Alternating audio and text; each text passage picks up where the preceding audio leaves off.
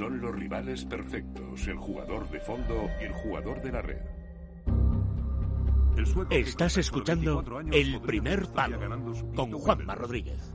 ¿Será capaz McEnroe de destronar a Borg? Lo único que se interpone entre Borg y ese récord eres tú. Sois lo más diferente que pueden llegar a ser dos personas y... ¿Está por aquí? ¿Va a aparecer de repente? McEnroe tiene más talento. Pero enfrentarse a Borg es como recibir el golpe de un mazo. ¿Por qué se siente al saber que harás historia si ganas tu quinto Wimbledon? Soy como cualquier otro. No soy ninguna máquina. Bueno, estamos escuchando el tráiler de una fantástica película que os recomiendo a todos, eh, que tiene como núcleo central la rivalidad entre dos tenistas absolutamente opuestos. Uno, el sueco Björn Borg, que interpreta es Berir Gudnason, que es muy parecido, por cierto, al, al Borg real. Y otro, eh, interpretado, John McEnroe en este caso, por Sia LeBouf, que no se parece tanto a McEnroe, pero están los dos muy bien. Están muy bien eh, caracterizados y creo que consiguen captar el espíritu de qué era uno y qué era el otro eh, tenista. Gran película, ¿eh? Por cierto, que os recomiendo, no sé si sigue estando en, Movistar, yo me gasté mis 4,95 euros céntimos y probablemente ahora la tengáis eh, a disposición porque hay películas que son de estreno que hay que pagar, pero otras que las tienes en la, en, en, la cartelera. Sigue en el catálogo de Movistar. Sigue en el catálogo. pues os recomiendo que la... Ya, no está por ya no está de alquiler, ya la tienes en el... Sobre todo porque es historia del, del deporte, historia reciente y habrá muchos de vosotros que por edad pues no recordéis esto. Yo sí, porque yo lo viví, lo viví muy de cerca. Eh, además en un momento en el que el tenis para mí era pasión absoluta y, dentro del tenis estaba enamorado deportivamente, por supuesto, de Bjorn Borg.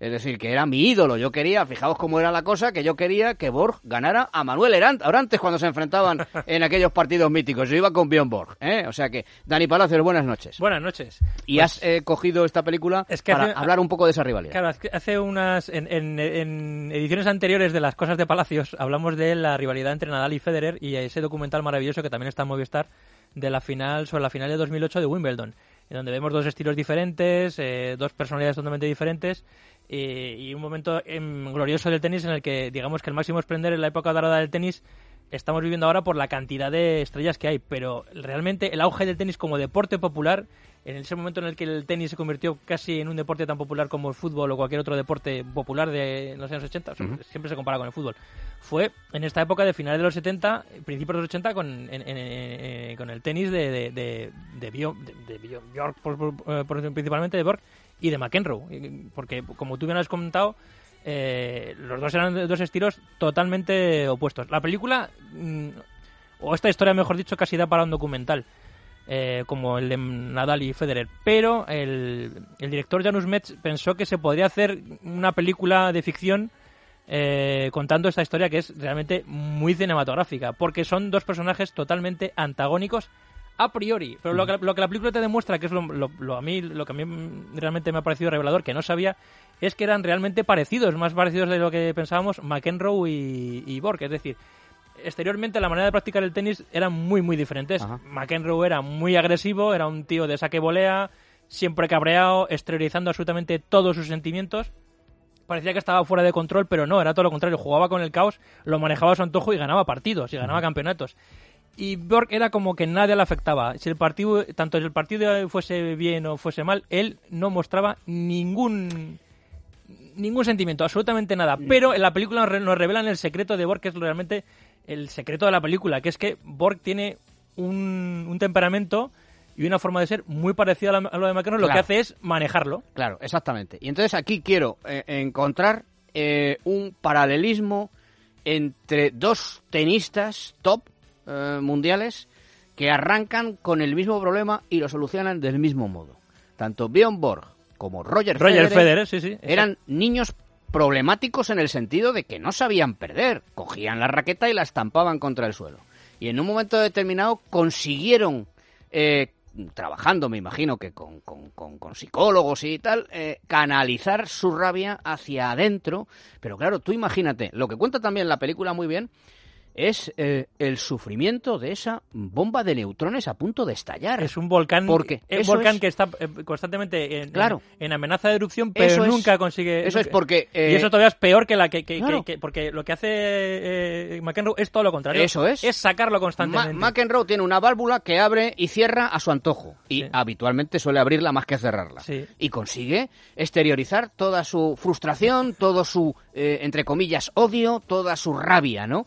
Borg no. Claro, eh, eso creo que se- es parte de la explicación de por qué un tenista que gana cinco Wimbledons seguidos, Seguidos. y seis Y Roland Roland Garros se retira, Se me retira parece que con con, vein- 27 con años. 26 años, Con en el- 26 en el año años. 84. Es decir, ¿por qué? Porque probablemente se habría vuelto loco. Sí. No habría conseguido aguantar eso más era, tiempo. una- era excesiva presión la que él mismo se había, se había metido. Hay un momento en el que su, en la, en la película muy que es, que, es, que es genial. Hay varios momentos que son muy reveladores y geniales y que te cuentan realmente y, y, te y- y- entiendes perfectamente el personaje de, de, de, de- de Borg y, y- y lo que supuso para el deporte. Un momento en la crisis que tiene con su, con su, con su entrenador, con Lennart Bergelin, en el que le dice, mira, tú ya... Es que un momento, llega un momento que Borg le dice, tú es que no me puedes eh, enseñar nada porque si tú lo, a lo máximo que has, llegado ha sido jugar tres cuartos de final en Wimbledon. ¿Qué me vas a enseñar mí de aguantar la presión? Y el momento que rompen, o sea, que rompen la relación.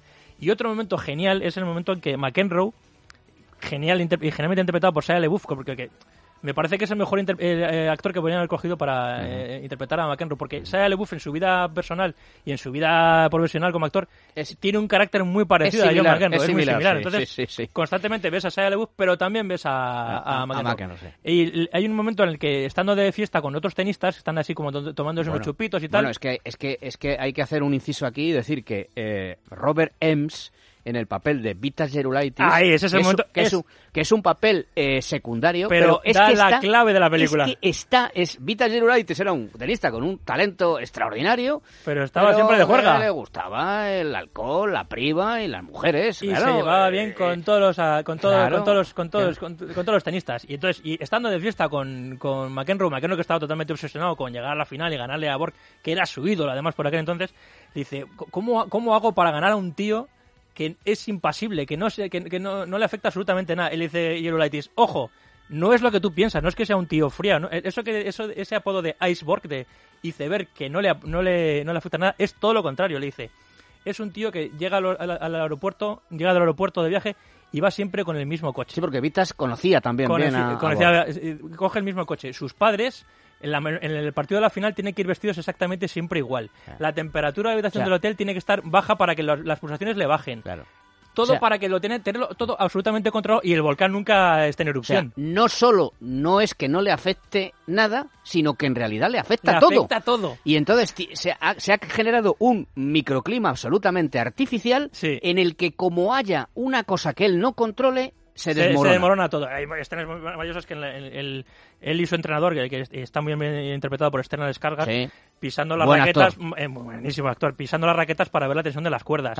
To- dando toquecitos, se pasan unas noches enteras viendo cuáles son las, raquetas idóneas para utilizar el día siguiente. Eso está muy bien mostrado en la película. Entonces, claro, te dices, vamos a ver. Sí, eh, pero más yo que- ten- le- yo le tenía mi- y hay un momento que yo me acuerdo y piensa, yo le tenía miedo a la idea esta de un tío totalmente impasible, pero le tengo más miedo a una persona que es capaz de reprimirse de esa manera y salir Ajá. y salir ganador Claro. siempre. E- Esa escena en la que hablas de- del entrenador pisando las raquetas, probando el sonido, es un, es un es, eh, es más protocolario que necesario. Sí. Es más una rutina, Una rutina. que entra dentro de lo Una que rutina. es su eh, protocolo habitual. Dice, si no hago esto, mm, va a fallar y no voy a ganar Wimbledon. Y luego hay una escena que yo creo que no se produciría en la vida real, que es al final cuando gana efectivamente la final en el quinto Wimbledon, que es el último Wimbledon que Sí. gana eh, Bjorn Borg, se encuentran en el aeropuerto. aeropuerto. ¿eh?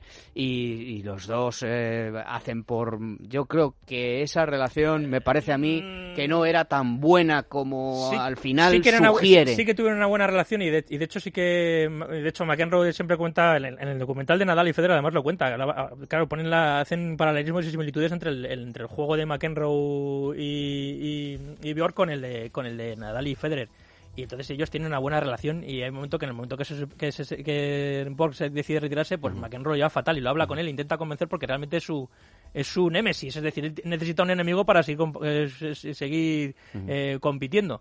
Y, la relación sí que sí que por lo visto era, era buena, no era no sé hasta, hasta tal punto de encontrarse los dos en el aeropuerto y darse un abrazo, pero sí que sí que era buena relación. Y hay otra escena muy buena también que, que describe perfectamente, igual que esta de eh, define a la perfección como es Borg, hay otra escena que de- define a la perfección cómo era McEnroe y es en los cuartos de final cuando se eh, enfrenta a su amigo Peter Fleming y de repente deja de hablarle. Ha estado durante todos los partidos anteriores de a su enfrentamiento eh, saliendo los dos de fiesta, com- com- comentando los partidos y demás. Y en el momento que se enfrentan señores en cuartos, John McEnroe le deja de hablar. No le habla. Es más, Peter Fleming no encuentra su, su tobillera porque está fastidiado del, del tobillo y, y está convencido De que, se, de de que que se la, se la que ha se la ha escondi- quitado se la ha escondido McEnroe, pero y se lo McEnroe- dice además, le dice, John, devuélveme la... y McEnroe, en vez de decirle, no, no, que yo no te la, yo no te la, no le dice absolutamente nada. Llega, le mete una paliza en cuartos de final y al final le dice, oye, bueno, McEnroe dice, bueno, pero seguimos siendo amigos, no pasa nada, ¿no? Y dice, a ver, John, vamos a hablar una cosa, vas a ser el número uno, lo vas a conseguir. Y es verdad, eh, vas a ser el mejor, va- vas a ser el mejor en un momento dado. Pero ¿sabes lo que pasa? Que ahí lo describe perfectamente. Que no vas a ser ejemplo de nadie. No- no- nunca llegas a, llegarás a ser como Borg porque ningún niño va a querer ser como tú.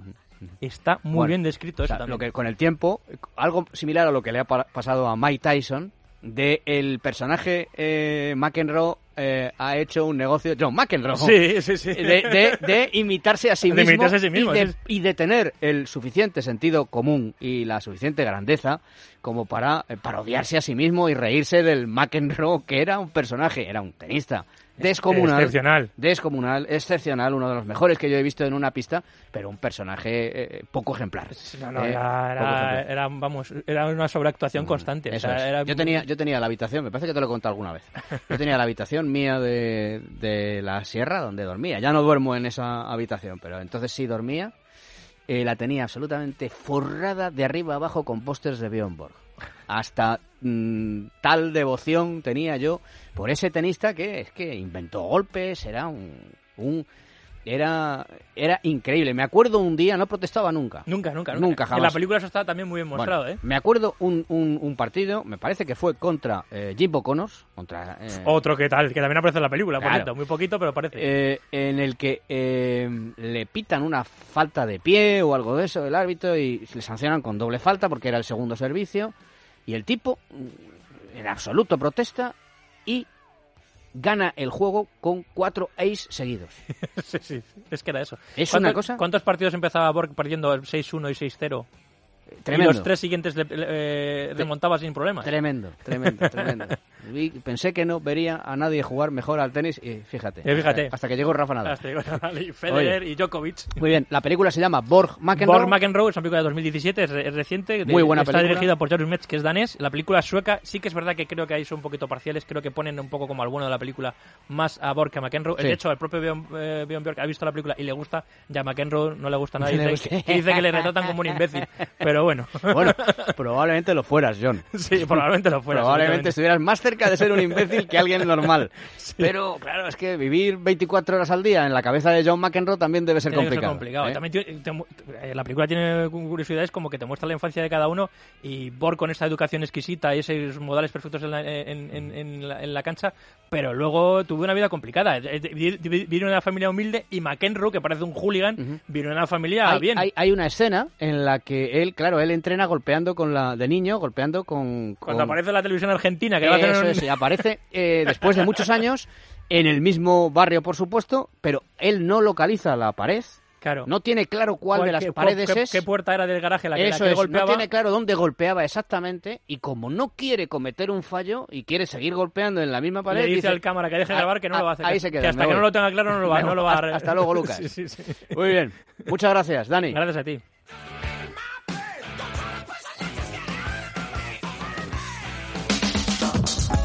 Ahora, hazte socio del Club Libertad Digital. Llama al 91 409 4002 o envía un correo a club@libertaddigital.com para defender la libertad sin complejos. Yo soy tu padre. Anda, qué sorpresa. Querrás que te regale algo para el día 19, ¿no? Quiero un jamón de tujamondirecto.com. Hay que ver qué morro fino tenéis en las galaxias, ¿eh? Pues hay que pedirlo a la Tierra. Tujamondirecto.com. Y en 24-48 horas lo tienes en la nave nodriza. Lo quiero ya. Ya estoy llamando, ya estoy llamando. 984 10 28 y que tujamondirecto.com te acompañe. Papá, anda, quítate el casco. Como te vea madre. Si no concilias bien el sueño, te despiertas a medianoche, si te levantas con más cansancio, tienes un problema que puedes solucionar fácilmente con Dormax. La melatonina, el extracto de valeriana y amapola, la pasiflora, ingredientes naturales de Dormax son la mejor ayuda para tus largas noches de insomnio. Prueba las virtudes de Dormax. Duerme y aprovecha las horas de sueño sin interrupciones. Dormax, de Laboratorios Acta Pharma, de Farmacia. Estás escuchando Es Radio. Hay vidas que han dejado legados tan importantes como la imprenta o la penicilina. También hay vidas como las de María o Rubén que gracias a su testamento solidario UNICEF ayudarán a que miles de niños tengan educación, vacunas y nutrición en el futuro. Súmate a vidas que dan vida incluyendo a UNICEF en tu testamento. Infórmate en el 900 907 500 o en testamentounicef.es. Desde que nos despertamos, nuestras articulaciones sufren un continuo desgaste. Al levantarnos, al caminar, al agacharnos, al hacer deporte. Incluso al sentarnos. Cuídate con Artifin, Su especial composición enriquecida con vitamina C contribuye a la formación de colágeno. que hace que las articulaciones funcionen mejor. Artifin, ahora también en crema. Mundo Natural. Consulta a tu farmacéutico dietista y en parafarmaciamundonatural.es.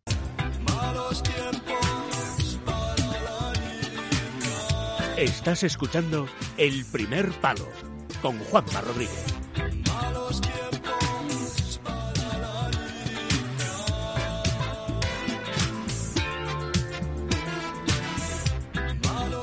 Es Germán Copini. Mítico. Le gustaba mucho, a- vamos, le imagino que le gustará a mi amigo Víctor Arribas, a quien aprovecho para mandar un saludo desde aquí. Sí, señor. Emblemático, Germán Copini. Dame un artifín antes de ir con el resto de noticias del día. Pues mira, Dani. vamos a dar un artifín, dos partidos antes del desayuno, todos los delanteros de la Champions lo han tenido que tener. Eh, la regeneración del cartílago es básica, que tiene artifín con ritin, sulfato, glucosamina, vitamina C, cartílago de tiburón y cúrcuma. ¿Dónde encontrarlo? En tres W para farmaciamundonatural.es. Mundo Natural. Por supuesto, comalas para farmacias del Inglés. Correctísimo. Vamos con el resto de noticias, venga. Hemos hablado de la Liga de Campeones, pero mañana hay Europa League con tres equipos españoles y además los tres pueden pasar, evidentemente, a cuartos de final. A las 7 menos 5 el Valencia defiende un 2-1 en Rusia ante el Krasnodar. Marcelino dice que no puede jugar al 0-0. Yo no concibo un partido siempre para jugar 0-0. Nosotros cuando eh, eh, jugamos replegados... Pero se puede dar sin que lo... Sin que lo Bueno, se sin- puede, se puede dar porque nosotros estemos mal, porque el rival haya tenido ocasiones y no haya acertado, porque nosotros eh, hayamos jugado muy bien y no hayamos acertado cara a la portería rival. Se puede dar, pero no podemos, nuestra mentalidad y nuestra charla previa de partido y nuestro planteamiento no va a ser, no, tenemos que aguantar el 0-0 90 minutos. Valencia está subiendo en Liga y la verdad es que pasar a cuartos de final sería fantástico para el conjunto valencianista. También lo sería para el Villarreal, que está luchando por el descenso a segunda división por evitar el descenso, pero mañana a las 9 juega ante el Zenit de San Petersburgo. Es favorito para pasar porque ganó 1-3 en Rusia. Mañana en la cerámica. Javi Calleja. Tenemos que, disfrutar de, de esta competición. Somos ambiciosos, queremos llegar hasta el final. Eh, tenemos la eliminatoria encarrilada, pero no, como he dicho, eh, no de forma definitiva. Hasta que no termine el partido no se va a saber quién, quién se clasifica. Nosotros queremos llegar muy lejos y es una competición que nos hace soñar. No voy a dejar de soñar e intentar eh, que el equipo crea en, en que podemos conseguir algo importante.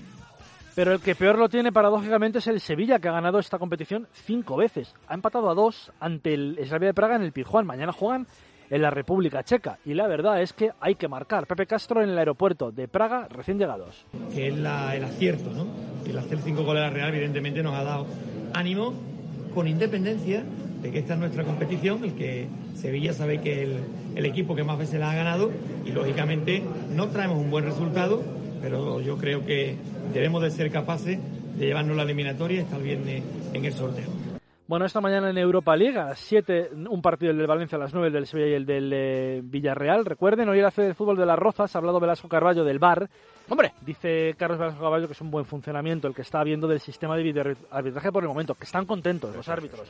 Es la sensación del director del Comité Técnico de Árbitros. El eh, viernes, por cierto, en esa ciudad del fútbol de las Rozas, Luis Enrique en Twitter primero, once y media, y luego una hora después en rueda de prensa lista de convocados para los partidos ante Noruega y ante Malta de la semana que viene. En tenis, Rafa Nadal se ha metido en octavos de final de Indian Wells, hoy ha ganado a Krajinovic 6-4, 6-3 y en baloncesto una mala noticia en la Eurocup, ha perdido Unicaja en Berlín ante el Alba, el equipo de Aito García Reneses, el Alba de Berlín, está en semifinales, se va a enfrentar ante el Unix Kazan, pero el Andorra ha pasado y ha ganado en Francia hoy al Villerbon 80-82 y pasa a semifinales. Y el rival será el Valencia Basket, con lo cual hay ya un español en la final, porque Andorra-Valencia como semifinal de la Eurocup, un español en la final. Eh, recuerda, Juama, que el ganador de esta Eurocup tiene plaza en Euroliga. Oye, el Valencia ya lo ha estado, pero si fuera el Andorra el ganador de esta Eurocup, estaba en Euroliga y la verdad es que sería un éxito para el equipo del Principado. Mañana Euroliga de baloncesto, Gran Canaria de Rusafaka y el Madrid en Moscú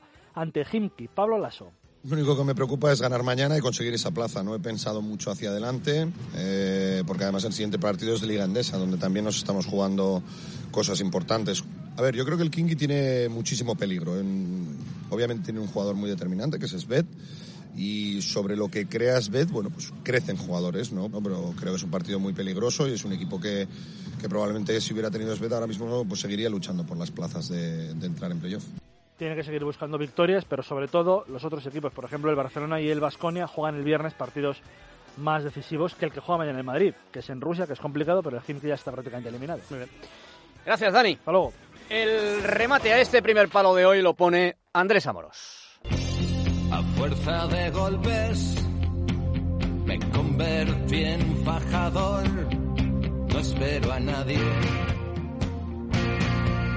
ya no espero a nadie. Tenía que cortar por lo sano Florentino Pérez. La situación del Madrid se había hecho insostenible. La victoria en Valladolid no había tranquilizado nada, todo lo contrario. Y lo peor, habíamos llegado a plantearnos una pregunta que parece muy sencilla y es terrible. ¿Quién manda en el Madrid? ¿El presidente, el entrenador, el capitán, los jugadores? Hacía falta que cada uno volviera a estar en su sitio asomaba un horizonte temible. Cuando yo escucho hablar de autogestión, se me abren las carnes, porque eso conduciría al Madrid al caos. O quizá ya lo estaba conduciendo. Había que acabar con esa situación y se ha conseguido. Otra cosa es si Zidane es la mejor solución. De momento, el sosiego vence a la histeria. Admiramos al gran jugador, agradecemos los títulos que ganó como entrenador pero yo sigo sin entender por qué se marchó del Madrid y por qué ahora vuelve.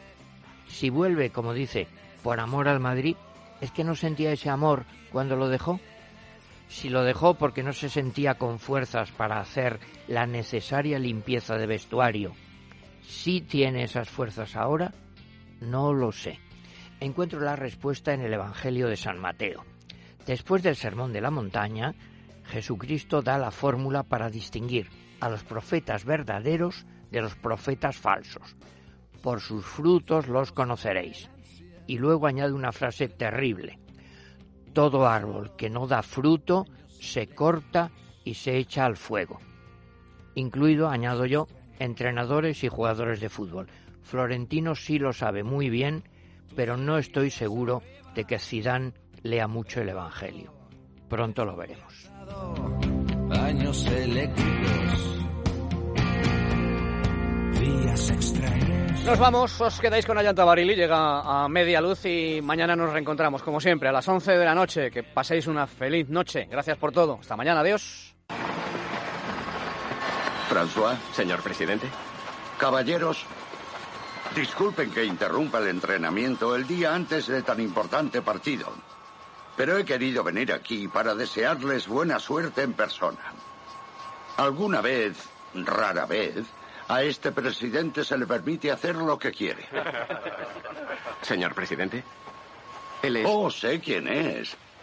André. Encantado. Buena suerte. Gracias, señor. Brendan, Buena suerte. Señor presidente. Gavin. Señor presidente. Buena suerte. James. Señor presidente. Buena suerte. Gracias. Jappy. Gracias, señor. Buena suerte. Buena ¿Alguna suerte. vez te imaginaste algo así? Buena suerte. Buena ¿Tú suerte. qué crees? Es un honor, señor. Gracias. Buena suerte. Señor presidente. Buena suerte. Gracias. Buena suerte. Gracias, señor. Señor. Buena suerte. Señor. Buena suerte, hijo. Buena suerte. Jenny, buena suerte. Gracias. Pero... ¿Dónde está Chester? Está lesionado, señor. ¿Mm? Un ligamento. No queremos que se sepa. Vaya. ¿Y no jugará en todo el torneo? Con los ligamentos nunca se sabe. Lo lamentaríamos. Lo lamentaría todo el país. Bueno, caballeros. Señor presidente. Señor. Sí, Jenny. Para usted, de parte de todos.